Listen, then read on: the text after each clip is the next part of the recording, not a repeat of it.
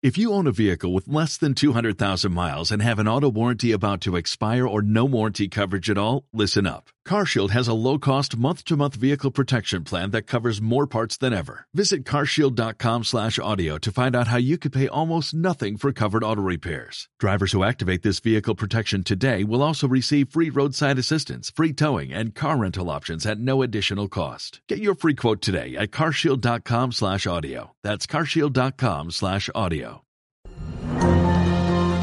El desayuno.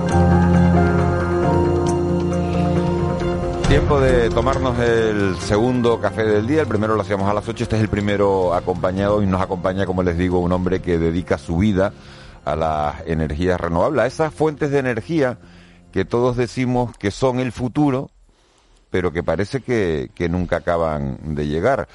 Enrique Rodríguez de Acero es empresario, en su trayectoria profesional ha estado vinculado a distintos sectores de la economía canaria y actualmente, como digo, preside la Asociación Canaria de Energías Renovables, una organización empresarial dedicada al fomento y a la defensa de los derechos de los promotores de, energías renovables. Desde este año también es director general de MET. Señor Rodríguez de Acero, muy buenos días. Hola, buenos días. Gracias por acompañarnos. De 0 a 10 es la primera pregunta que le hago.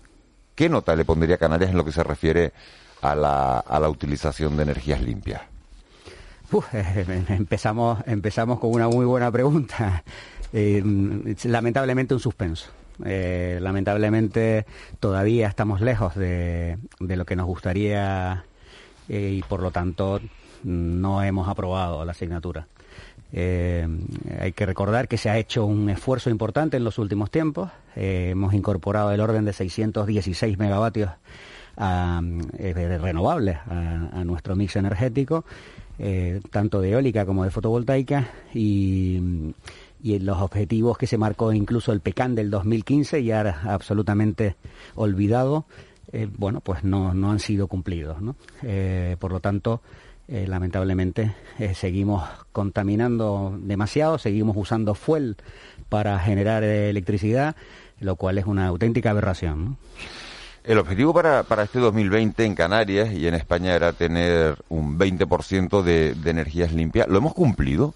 ¿O en qué, o en qué punto estamos? Mm, vamos a ver, hemos serán circunstancias que es verdad que han hecho que nuestros números sean más bonitos, pero no, no, no tan reales, porque hay que tener en cuenta efectivamente una reducción de demanda en, los, en el último año, motivada, en este último año, motivada por el virus, una reducción muy fuerte de demanda. Eh, eh estamos hablando de menos, menos 10,2% eh, eh, de enero a agosto, y, por lo tanto los números se tergiversan. hemos logrado llegar en este periodo creo recordar que era un, un 18,7% eh, de cobertura de demanda con renovables, pero claro, eh, en unas circunstancias que no es lo, lo, lo habitual en nuestro, en nuestro archipiélago, por lo tanto no nos vale ese número. Es verdad que sí que estamos mejorando, gracias a Dios las instituciones ya no discuten la necesidad de la energía renovable y el camino que tiene que recorrer la energía, la energía renovable. Eh, las directivas europeas nos marcan ese camino claramente. Eh, recordar solamente que en energía final la energía que tenemos que tener para el 2030 es un 32%. Energía final. ¿Saben cuánto es energía final hay en Canarias ahora mismo? Estamos en el entorno del 4%. Muy lejos del objetivo de la Comunidad Económica Europea. Por lo tanto, hay un trabajo enorme que hacer y, para eso estamos.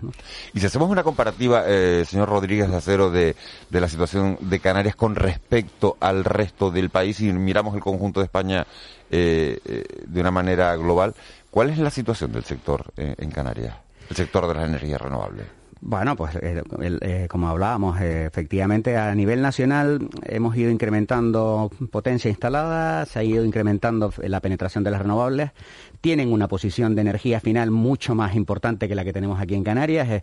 Canarias, como les decía, es lamentablemente un 4%. Cuando hablo de energía final, para que los oyentes lo sepan, estamos hablando de energía eh, total, del total de la tarta, donde estamos incluyendo transporte y estamos incluyendo industria, etcétera, toda la tarta completa. Eh, en este caso, la, la energía la energía final, como les decía en Canarias, ronda el 4%. Eh, sí, estamos mm, lamentablemente muy lejos de donde está la península, cuya energía final está muy por encima, está en el entorno de efectivamente del 20%, un 19 aproximadamente el año pasado y creemos que eh, ya debe de estar en entorno del 20% porque además hemos incrementado potencia especialmente eólica y fotovoltaica en, el, en la península ibérica. 4% en este archipiélago, 20% en la península y sin embargo, claro, eh, el ciudadano de a pie que, que nos está oyendo y que dice, a ver, con la cantidad de horas de sol que tenemos al año, con las mareas, que vivimos en siete islas que, que, generan energía continuamente, con el calor de la tierra volcánica que generan eh, energía geotérmica, con los alisios que pueden generar energía eólica. ¿No deberíamos ser un referente, señor Rodríguez Acero, en este campo? ¿Por qué no lo somos? Sin duda, sin duda. Eso es la pregunta que yo me he hecho durante muchos años y me sigo haciendo. Es verdad que ahora mismo eh, el camino está, por decirlo así, eh, digamos, mejor orientado. Ya las instituciones, las nuevas normas eh, dejan clara la necesidad de, estar en, Canarias incorporando energía renovable, de, intentar lograr el máximo de potencia en el mix energético. Y, aquí hay claramente errores del pasado, yo creo que no merece la pena eh, volver a ellos, pero es verdad que es importante no olvidarlos, errores también eh, en donde, bueno, pues tenemos una administración demasiado intervencionista, con demasiada burocracia, trámites absolutamente abominables y muy difíciles de, de, sortear. Eh, algunas veces parece que el, colocar eh, en, el, en, el, terreno esta energía eh, parece que estás poniendo algo todavía, es algo muy, muy, mucho más, que afecta mucho más al territorio y, y, al medio ambiente, cuando no es así, cuando estamos hablando de que efectivamente tiene un impacto visual, pero el impacto sobre el territorio, sobre la sanidad, sobre los ciudadanos, es muy positivo y, tiene un montón de externalidades positivas que hay que tener en cuenta. Eh, bueno, esa pregunta es muy interesante. Eh, yo tengo la ilusión de que Canarias se va a convertir en un futuro en, en, esa, eh, en ese paraíso de las renovables, en ese paraíso de la investigación y desarrollo, en ese paraíso, ese pequeño laboratorio que sirva para implementar tecnologías nuevas e innovaciones que traigan para bienes para todos los canarios y para el resto del mundo. Eh, ya lo estamos haciendo, ya hay algunos proyectos emblemáticos, como por ejemplo Corona del Viento, como por ejemplo el aerogenerador que ha instalado el Plocan, la plataforma oceánica de Canarias en Gran Canaria. Ese aerogenerador tiene una patente mundial, una patente mundial que, que está basada en, en, la, en la torre en la torre que soporta el aerogenerador que reduce de forma considerable los costes de instalación de la eólica marina y que, es una patente que han venido a visitar ya todos los países del mundo y de, y de los continentes. Por lo tanto, ese es el camino y sin duda eh, Canarias tiene que representar eh, ese camino en punta de lanza y así lo esperamos. Usted preside la, la, Asociación Canaria, como decía, de Energías Renovables, pero también desde este año es director general de MET. ¿Qué es MET? Bueno, esto ya cambiamos de chaqueta porque como es un tema personal, no es un tema asociativo. Eh, y sí que no me gustaría mezclar las cosas. Vale. Eh, eh, pero vamos, MET es una empresa cuyas siglas vienen a decir que es el mix energético de transición. Es una, una empresa ambiciosa que pretende traer a Canarias la punta de lanza eh, del, el, caminar que ya trae eh, Europa y que trae España con su estrategia eh, de incorporar el hidrógeno, incorporar el, almacenamiento masivo que pretende básicamente hacer que los sistemas sean 100% renovables lo antes posible. Señor Rodríguez, ¿es necesario el gas como paso previo a las energías renovables? Bueno, siempre se dijo y siempre lo dijimos. Yo mm, lo he repetido en, innumerables ocasiones el gas tenía eh, un hueco, el gas podía tener un hueco, era eh, aquí hay que recordar que los, los buques, eh, el bunkering, el, el, sector de transporte, lo mismo que los ciclos combinados que podían funcionar con gas, bueno, pues eran unos clientes que estaban ahí, que, que podían usar el gas y podíamos de alguna forma mejorar las emisiones, reducir las, las, las emisiones, eh, reducir también los costes, porque el gas es más barato de los combustibles fósiles que se están usando hoy por hoy.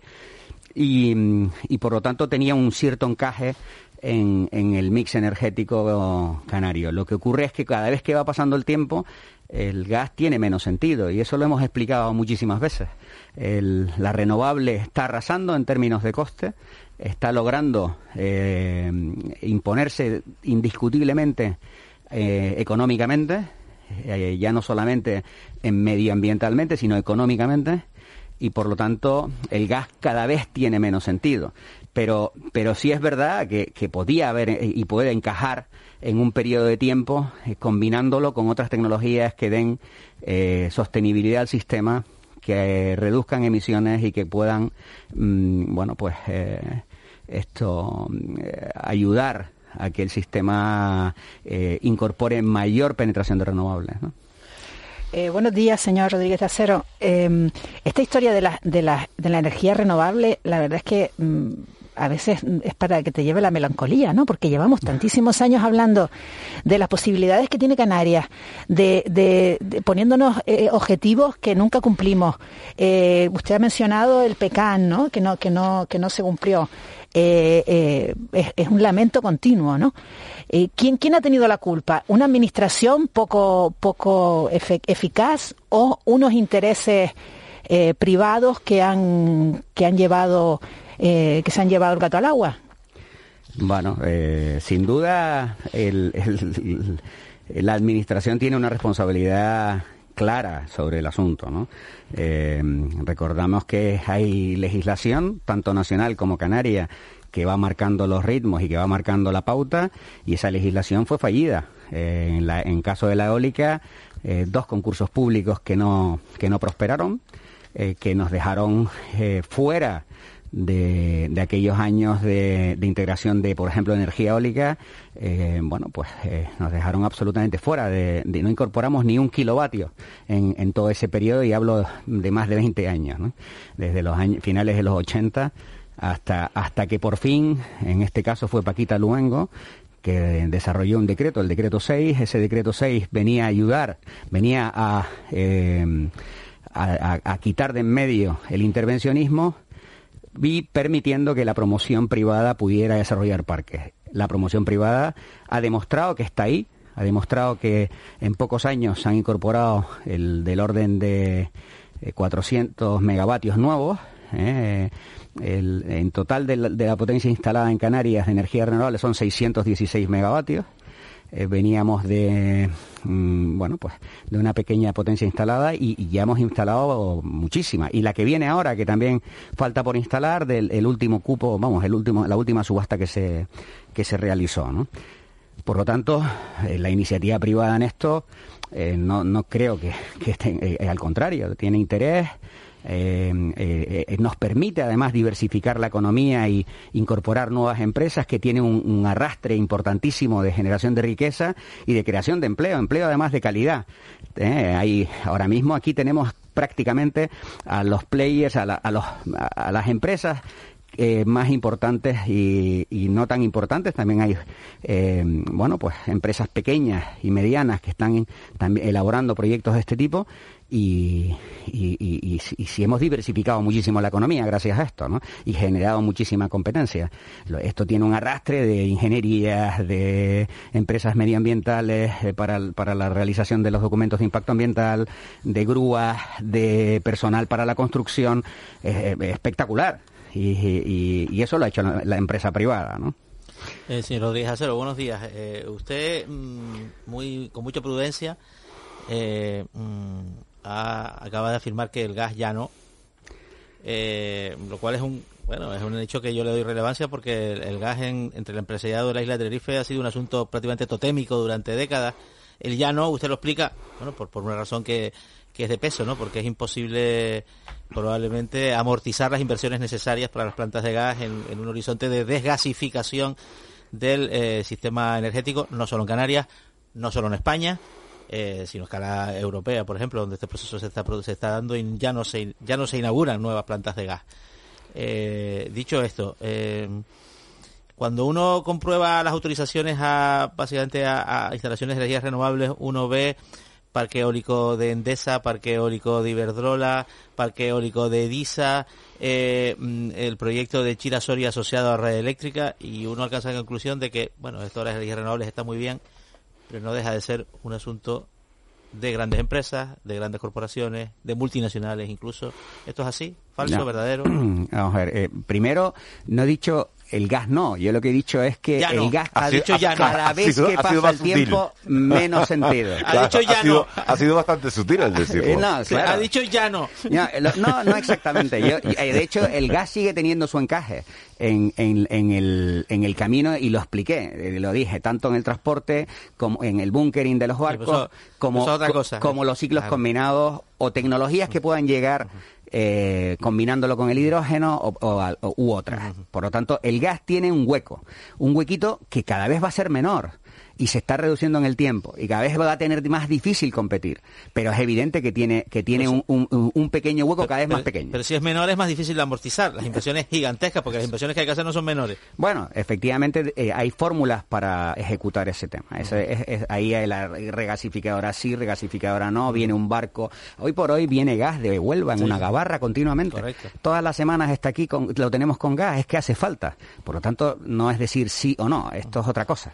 ¿eh? Es, tecnología y, para eso están los tecnólogos, ¿no? Eh, em, y el mix energético que nos queramos, del que nos queramos dotar, ¿no? Eso por un lado. Eh, la otra pregunta que me hacías... Bueno, esto, esto de la implantación de las renovables es al final cosa de grandes empresas y de grandes corporaciones multinacionales.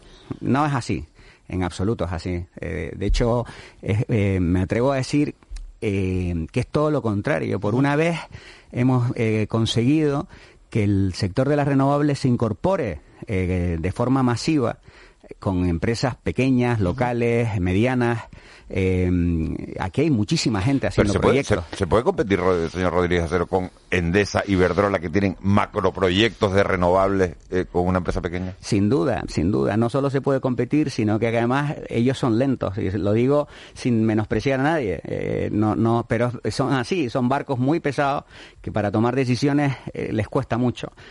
donde ahí los pequeños podemos meter la cabeza y hacer cositas sin, sin necesidad de pelearnos con nadie. o sea que que sí que hay hueco, sí que se pueden hacer cosas y, los hechos lo demuestran claramente. Eh, hay parques em, eh, eh, que están ejecutados que son propietarios, gente de aquí, eh, gente que ha sacado adelante sus proyectos sin, sin ir de la mano de, grandes empresas. ¿no? En algunos casos luego, bueno, pues las grandes empresas por, por sus estrategias o lo que sea compran compran eh, eh, parques, pero pero el desarrollo y, incluso el, el, digamos que la vida de ese parque después están en algunos casos está en manos de, empresarios pequeños de aquí. ¿Qué, qué tipo de energía renovable es la más prometedora en este momento y hasta me da miedo decir prometedora porque ya entonces ya lo pasamos a 20 años para adelante, ¿no? Bueno, el, sin duda la energía fotovoltaica eh, marca eh, el camino. ¿Por?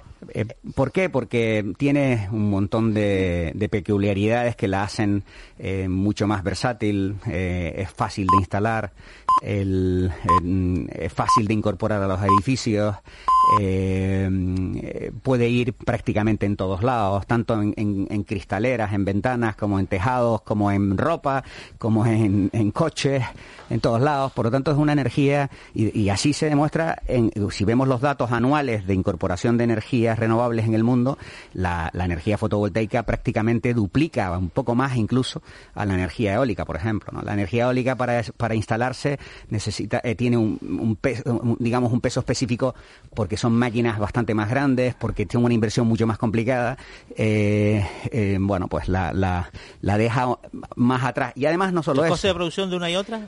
Es más barata la fotovoltaica. ¿Y en, otras en, coste, en, coste de producción.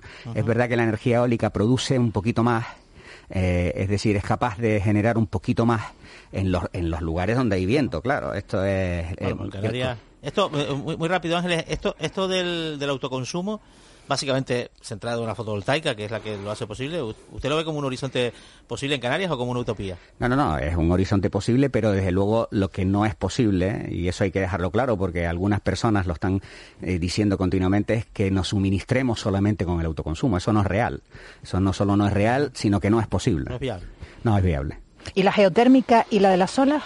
Son tecnologías que están avanzando. Eh, la, eh, la, geotermia, en el caso de la geotermia, desde luego ha avanzado muchísimo, pero en Canarias no, lamentablemente. Eh, se dice que sí que hay algunos emplazamientos con recursos.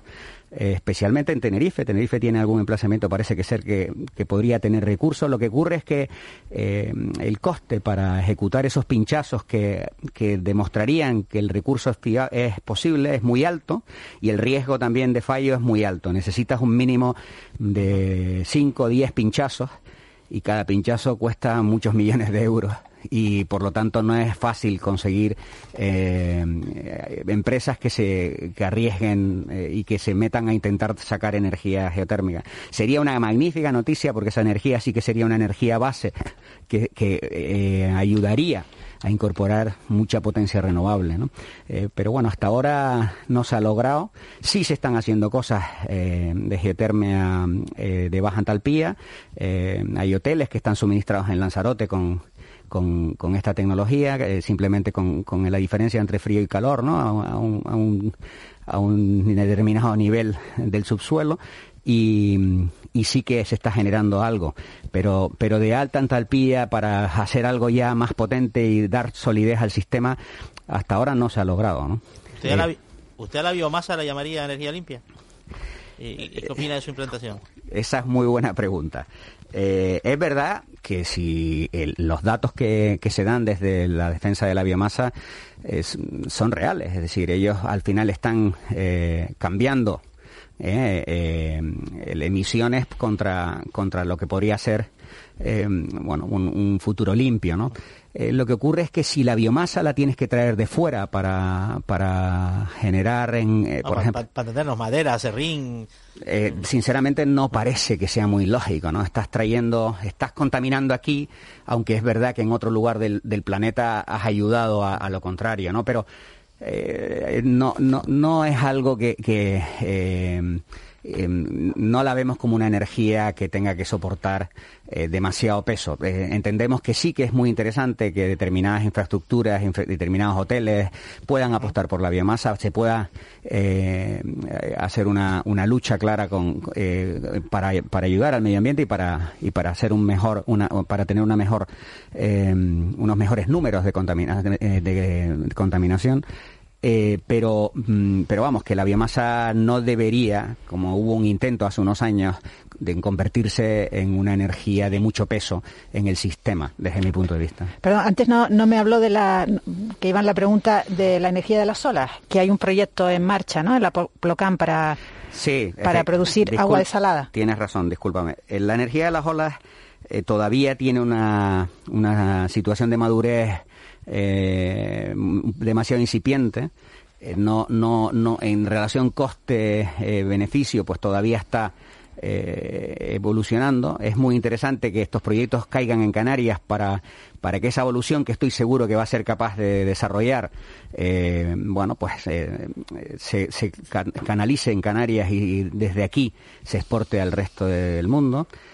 pero todavía la energía de las olas está lejos eh, está lejos de lograr esa madurez para poder competir, ¿no? Estamos terminando, llevamos 20, 25 minutos de, entrevista ya, eh, señor Rodríguez Acero. Eh, yo no sé si conoce ya el borrador de, la nueva ley de, cambio climático que prepara el, gobierno de Canarias y qué valoración hace. Sí, nosotros venimos, bueno, pues muy esperanzados con, con la idea de que efectivamente esa esas nuevas leyes que se pretenden eh, implementar vayan en la buena dirección. Eh, siempre explicamos y necesitamos que nuestras administraciones eh, tengan en cuenta el no convertir estas leyes en, un problema, es decir, que no que no sean leyes que retrasen, que, impidan, que compliquen la tramitación burocrática de, en este caso, lo que yo defiendo, que es la energía renovable, Em, pero vamos, si, si, si lo que vamos viendo nos gusta, ¿eh? lo que vamos viendo nos gusta. Es verdad que cuando se hace una ley siempre al final se pisan charcos ¿eh? y, esperemos que no haya ningún charco profundo, ¿eh? que sean solamente charquitos y que lo podamos resolver pronto, ¿no? ¿Serán capaces de llevarnos hasta el aprobado? Empezábamos la entrevista diciendo que cuál era el, papel, la nota que le ponía a Canarias en, las energías renovables. Me decía que, lamentablemente y que desgraciadamente un suspenso y pregunto si esa, si esa nueva ley de cambio climático que prepara el actual gobierno de Canarias puede llevarnos al aprobado. Esperemos que sí. Eh, desde luego hay muchísimo por hacer. Eh, hay que, ya con los datos que hemos hablado aquí, tenemos claro que necesitamos de un sistema que, que, nos permita llegar lo más lejos posible en incorporación de renovables y también en lograr esos objetivos europeos. Recordarles la energía final que nos hace falta. Tenemos 600 megavatios instalados y tenemos un 4% de energía final. Por lo tanto, imagínense un 32%. ¿eh? Necesitamos muchísima potencia todavía y para eso hace falta incorporar almacenamiento almacenamiento eh, masivo, importante, que nos permita el, regular y, el operar el sistema por parte de Red Eléctrica y que nos permita también eh, acceder a unos servicios de ajuste que sí se hacen en Península y que Canarias, por ser un despacho, todavía no tenemos esa normativa hecha, pero que es urgente que el Ministerio la termine y nos la facilite para incorporar de forma importante sistemas de almacenamiento eh, y, megavatios en cantidad ¿eh? en cantidad para que así la incorporación de renovables no sufra lo que ya estamos empezando a sufrir, que son consignas de red eléctrica que nos obligan a parar los parques y por lo tanto reducimos la rentabilidad de los mismos con el riesgo que esto tiene, ¿no? Eh, ¿Usted vislumbra un escenario, un escenario que no sea tampoco de ciencia ficción para dentro de 60 años, que ya no estaremos aquí, eh, mm, de un parque móvil en las islas, digamos, con un porcentaje relevante de coches eléctricos, con sistemas de transporte público, tranvías o posiblemente incluso trenes en el futuro movidos por renovables? Y estoy convencido. Eh, ¿Cuánto tiempo? Eh, va, a ser más pronto que tarde. la, los objetivos siempre venimos hablando del 2050, ya estamos hablando del 2040 y, la realidad es que la movilidad va a cambiar radicalmente, eh, va a venir entre la batería química y el hidrógeno, van a, permitir un cambio radical del sistema móvil que tenemos actualmente. Eh, ya hablamos incluso de aviones con, con tecnología del hidrógeno, eh, ya se han presentado las, unas nuevas... De Boeing, sí, sí. De Boeing, efectivamente. Eh, y esto va a cambiar muy rápido. Mm, la gran pregunta es esa, Juanma. Yo me encantaría tener una bola de cristal. Usted conduce un coche eléctrico para empezar y tal, pero claro, los coches eléctricos baratos no son. Bueno, ahora mismo no, pero en breve eh, sí que lo van a hacer. Eh, recuerden las pantallas de plasma o recuerden cualquier otra.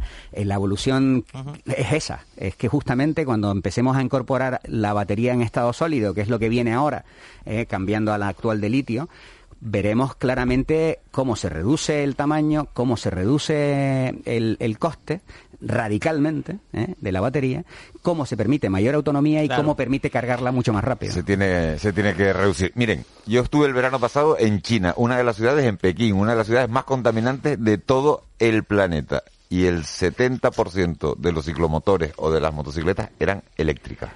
Entonces, si eso se ha podido hacer en, en Pekín, se tiene que poder hacer algún día aquí. Ojalá eh, eh, lo consigamos. No, no, seguro, ojalá no, viene seguro. Y que lo veamos, ¿no? Porque claro.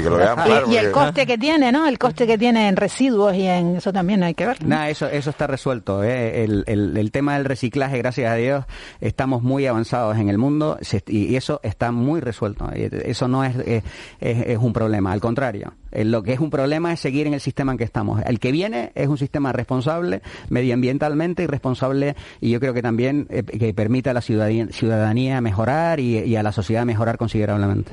Enrique Rodríguez de Acero, presidente de la Asociación Canaria de Energías Renovables. Un auténtico placer haberlo tenido aquí en De la Noche al Día en Canarias Radio y haber hablado de, energías renovables bastante más tiempo del que teníamos previsto, pero porque ha sido tan interesante la, conversación que ha merecido la pena. Un auténtico placer. Muchísimas gracias. Muchísimas gracias a ustedes. Gracias, señores, por eh, esta entrevista. Vamos con publicidad y nos metemos con los consejos inmobiliarios de Keina Falcón de todos los lunes mm, por la mañana. ¿Cómo se le pone el precio a una casa que queramos vender? es un precio fijo o después sobre lo que anunciamos hay que hacer alguna rebaja. Lo hablamos enseguida con Keina Falcón. De la noche al día, Canarias Radio.